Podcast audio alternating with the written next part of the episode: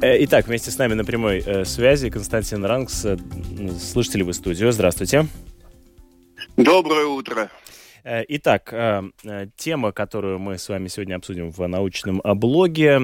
Балтийское море стало пополняться соленой водой. Вот мы продолжаем тему соли таким опосредованным образом. Плохо это или хорошо? Расскажите, пожалуйста, подробнее, что нам известно о том, что Балтийское море становится более солоным. Ну, в принципе, надо сказать, что Балтийское море, по сути дела, это озеро, которое осталось от таяния ледника. И соединилось последний раз оно с мировым океаном совсем недавно, по геологическим меркам, всего 7 тысяч лет тому назад. По этой причине э, наше Балтийское море слабо соленое – ну, примерно в три раза менее соленое, чем, например, Северное море, которое является открытым морем, частью Атлантического океана. Но периодически в связи с метеорологическими условиями складывается интересная ситуация. Когда долго дует восточный ветер, тогда воды из Балтийского моря, они уходят в Северное море, пресноватые воды, а в свою очередь, после долговременных западных ветров больше соленой и, кстати, богатой кислородом воды через датские проливы как раз втекает в наше Балтийское море. Оно становится более соленым и более богатым кислородом, что, конечно, очень хорошо для всех живущих в Балтийском море организмов. Э, так, и э, каким образом это скажется на, на флоре и фауне Балтийского моря? Ну, во всяком случае, э, жить тем, условно говоря, жить рыбам в Балтийском море будет гораздо лучше, потому что будет лучше обмен, газообмен, будет легче им дышать, больше кислорода.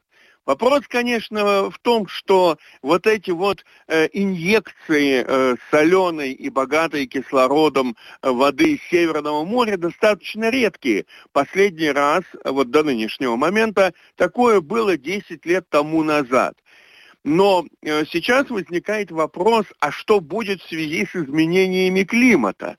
Есть два варианта. Если лето, например, у нас будет сухое, исток рек в Балтику, э, он, он очень большой, э, будет уменьшаться в связи с засухами, с испарением моря, тогда больше соленой воды будет приходить из океана, и наше море станет солонее и, кстати, более такое кислородонасыщенное. Обратный вариант, если будет очень много дождей, то тогда, кстати, морю будет дышать тяжелее. Ну а обилие живности в море – это для нас очень хорошо, в том числе и на нашем утреннем столе. То есть, условно говоря, балтийская треска, которая понемногу пропадает, и становится э, меньше, то она вот может э, вернуться, да? В... И не только треска. Вообще это действительно, это гораздо лучше. Это меньше э, вот этого цветения моря, меньше будет гибели э, из живых организмов из-за того, что они задыхаются. Для нас, жителей побережья Балтийского моря, это будет только лучше. И мы должны быть, в общем-то, радоваться этому процессу. А можно ли считать, что это одно из э, позитивных изменений э, к климатического кризиса? Который мы сейчас переживаем? Ну, тут уже вопрос это достаточно сложный, потому что, с одной стороны, ведь нужно, чтобы совпали вот эти вот условия нагонных ветров. Сначала, чтобы дуло с востока долго, а потом с запада.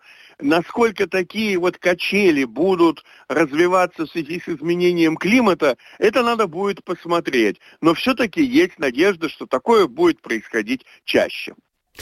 Спасибо вам большое за комментарий. Константин Ранкс был вместе э, с нами в э, научном блоге, который э, звучит по вторникам. Мы же переходим к новостям спорта.